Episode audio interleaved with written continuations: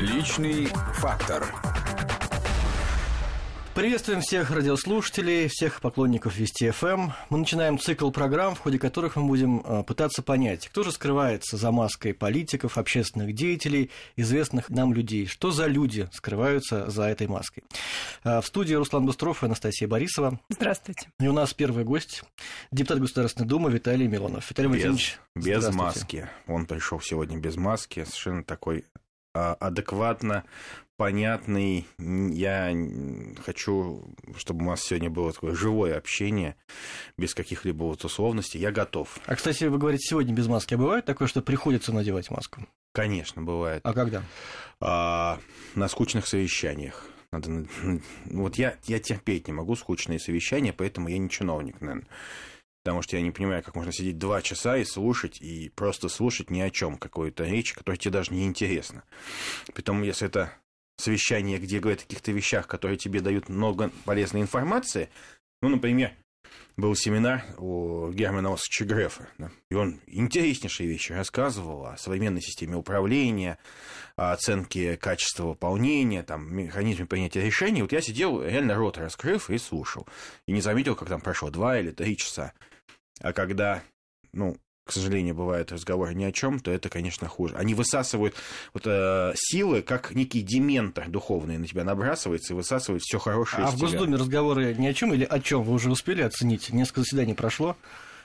Ну, я, в общем-то, уже стреляный, пускай на региональном уровне воробей. Я, в общем, два года, два созыва был в законодательном собрании Санкт-Петербурга и возглавлял комитет по законодательству, поэтому для меня работа с большим количеством документов и э, закон, законопроектов это не новинка, но немножко по-новому, конечно, здесь идет обсуждение. Здесь более как бы серьезный уровень, более солидный, но, честно говоря, я не стесняюсь, если мне что-то хочется сказать, я задаю вопросы статс-секретарям, там, заместителям министра, потому что Дума – это место, где нужно задавать вопросы, где нужно давать свои предложения. Я думаю, для этого мы там и существуем, собственно говоря. То есть вы пока обживаетесь, привыкаетесь к новому, привыкаете к новому месту работы? Да, у меня такое небольшое возвышение. Я не на самом верху сижу, но и не на самом низу. Я очень хорошо видно э, все, что происходит в зале заседаний.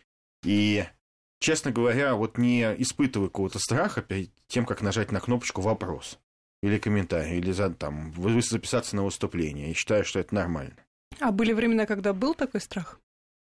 Наверное, когда я первый раз попал в законодательное собрание, э, то была, ну, так сказать, я был первый раз в законодательном собрании, депутат, вокруг меня люди, которые там по 3, 4, 5 сроков подряд сидели в законодательном собрании, еще с 90-х годов сначала. Ну, и мне было немножечко А неловко. сколько вам лет было, когда вы там впервые Вот оказались? я уже старый попал. Я, так сказать, э, 33 года мне было. Я стал депутатом законодательного собрания. Сейчас я знаю, в законодательном собрании 21 год есть одному человеку. Он там футболом занимается. Вот он попал да, в законодательное собрание. 21. Мне было 33. А вы давно хотели стать депутатом, политическим деятелем общественным? В детстве кем вы С- хотели быть? С восьмого класса я хотел заниматься политикой. А что сподвигло? Наверное, то, что в шестом классе меня чуть не выгнали из Артека. А что вы такого Как творили? Ну, я... Понимаете, Артек – это вот был символ такого крушения Советского Союза, когда те комсомольские вожаки, которые сейчас вспоминают э, коммунистические времена, которые развалили Советский Союз, были тогда настолько маразматичны, что пытались сделать маразматиками всех остальных. Нам запрещали слушать музыку, нам запрещали обсуждать фильмы не советского производства. И за то, что я рассказал в отряде содержание фильма «Остров дракона», вот, который я на видике смотрел. Кстати, на видике у сына секретаря горкома партии дома. А, Вот мне сделали товарищеский суд. Вот, сказали, что, значит, сегодня это «Остров дракона», завтра это «Битлз». Я говорю, а чем плохо Битлз? Потому что у меня была кассета Битлз. Говорит, а потому что Битлз это Муссолини. И я понял, что они идиоты, вот, им об этом сказал. Я говорю, знаете, вы, антисоветчики, вот, вас нужно выгнать из комсомола. Ну, естественно, меня чуть не выгнали из Артека за это. Так. А, То но есть вы за- были диссидентом? Не-не, но за меня заступилась а, узбекская делегация, они Так. не говорили по-русски, но ко мне очень хорошо относились и подарили тюбетейку. Это, кстати, мне тюбетейку, это я на днях нашел, очень приятно. Такие хорошие парни были. Вот. Так выгнали из Артека в итоге? Не-не, ну, как бы сжалились, понимаете, в Артеке все-таки так, это было бы совсем ЧП, но я чувствовал себя таким человеком второго сорта, потому что я, кроме всего прочего, вот уже коли начал там пару, э, идти за правдой, я обнаружил, что во время Дня дружбы между СССР и ГДР мы писали письма. Причем я-то из английской школы, я прекрасно понимаю, что это какая-то ерунда. Нам сказали, вы должны писать письма нашим друзьям в Германии. И дали какие-то два фейковых адреса. А я вижу, что адрес ерунда. Ну, не, какое-то, ну, просто там, не знаю, а- отделение, по- почтовое отделение, пост, там, этот, постбокс. Ну ладно, написали письма, и во время какого-то перерыва я гулял по Артеку, случайно забрел под какой-то куст и обнаружил коробки с этими письмами, размокшие от дождя. То есть мне было так обидно. Мы писали этой практически Анжели Дэвис маленькой, этому юному Гэсу Холлу или там к доктору Хайдеру писали вот все свое хорошее. Но это же на самом деле плевок в душу ребенка, потому что он пишет там от всего сердца, а потом видит все, что он написал, размокло и покрывается плесенью.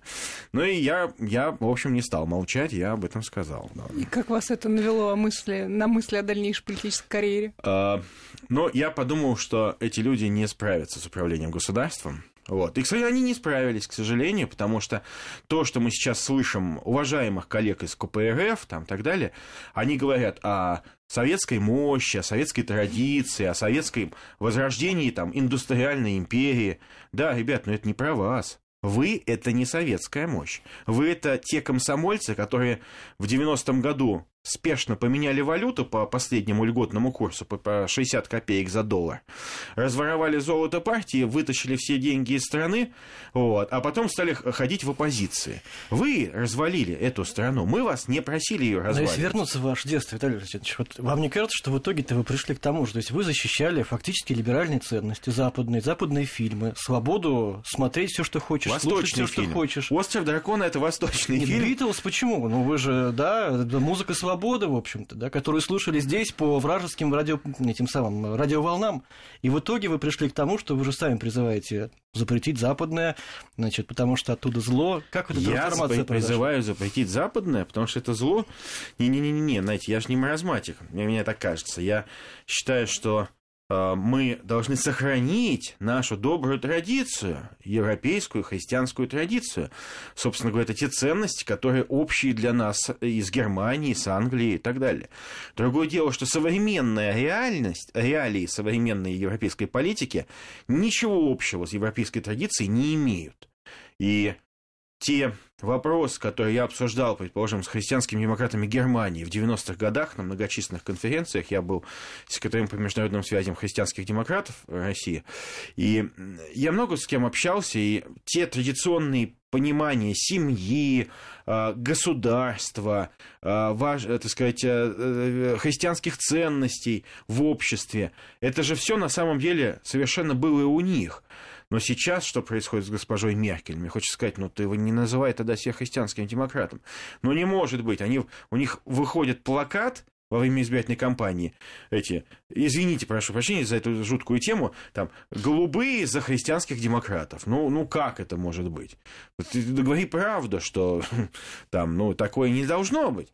Но полностью, в общем, нивелированы те ценности, и в результате из э, некогда мощной Европы мы видим да, все еще богатое сообщество стран, которое не может сопротивляться даже минимальным угрозам. И то, что произошло с мигрантским кризисом последних лет, это демонстрация Понятно, но мы сейчас все-таки не... Веймарской республики. Мы о вас сейчас больше. Ой, всё-таки да говорим. там что-то. А, как так получилось так, что вы стали верующим человеком? Вообще о вашем детстве не так много сведений. У вас мама была учительницей, отец был военнослужащим на Северном флоте. Все правильно? Ну, он закончил свою службу на Северном флоте. Он когда родился, меня... не- Вернее, когда я родился, его не было. И моя мама пошла регистрировать меня с моим дядей. И вы Вот. тоже хотели пойти по стопам отца, поступить Вот. на военную службу. Я хотел, э, я, честно говоря, в детстве мечтал стать, э, поехать в Афганистан, потому что это был пик афганской кампании войны. Я мечтал поехать в Афганистан, воевать в Афганистане. Но э, вот. Или работать как папа. Но меня папа работал в всяких разных других странах далеких. Вот. И я его видел несколько там, два- две-три недели в году. Вот, поэтому для меня он был такой легендарной личностью. Там то в Африке, то еще где-то то там в Финляндии, не знаю, где он там был. Вот. Но на Северном флоте мне тоже очень понравилось. Североморск для меня, ну вот навсегда остался таким городом, очень приятным, чистым. Я понимаю, что сейчас он уже, может, не такой, но тогда это был закрытый абсолютно город, где люди не закрывали двери, даже иногда в квартирах, потому что никто ничего не крал и не воровал. Ну, в общем, такая семья не предполагала, да, какого-то, какой-то особой религиозности. Такая нормальная советская семья. Мама учительница, папа, Папа член военный. партии, да, член да, КПСС, член партии. да. Как вот эти христианские веяния проникли? Я никогда не скрывал, что во время э, учебы в школе у нас рядом был храм очень старый, э, Спас-Преображенский храм. У меня школа была рядом с большим домом. Большой дом это как Лубянка. Вот в Москве большой дом в Ленинграде был. Но при этом церковь была открыта. Вот, и я думаю, что она в советское время она не закрывалась практически, ну, за исключением, может, совсем плохого периода. Я туда захаживал очень часто, и мне было интересно, я стоял на службах, но я не был церковленным человеком. Я попал э, в 91 году ну, в общем, так получилось. Там жена моего приятеля меня привела в протестантскую церковь.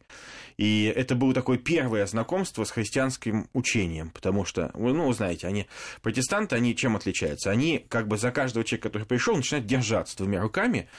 И я расцениваю этот период, я говорю, никогда не скрывал это, поэтому мне часто это мне в вину, так сказать, в укор ставят. А, но это был такой христианский детский сад. Там я впервые мне подарили Библию, там рассказали какие-то вещи из Библии. Но потом, по мере, а, может быть, а, ну, возрастания какого-то, или там, ну, как, не могу сказать самосовершенствования, но со временем, я стал понимать, что это какой-то вот первый глоток, а смысла, вот сакральности там нету. Я Вот не хочу... смысл мы попробуем постичь через небольшую паузу, вернемся. Личный фактор.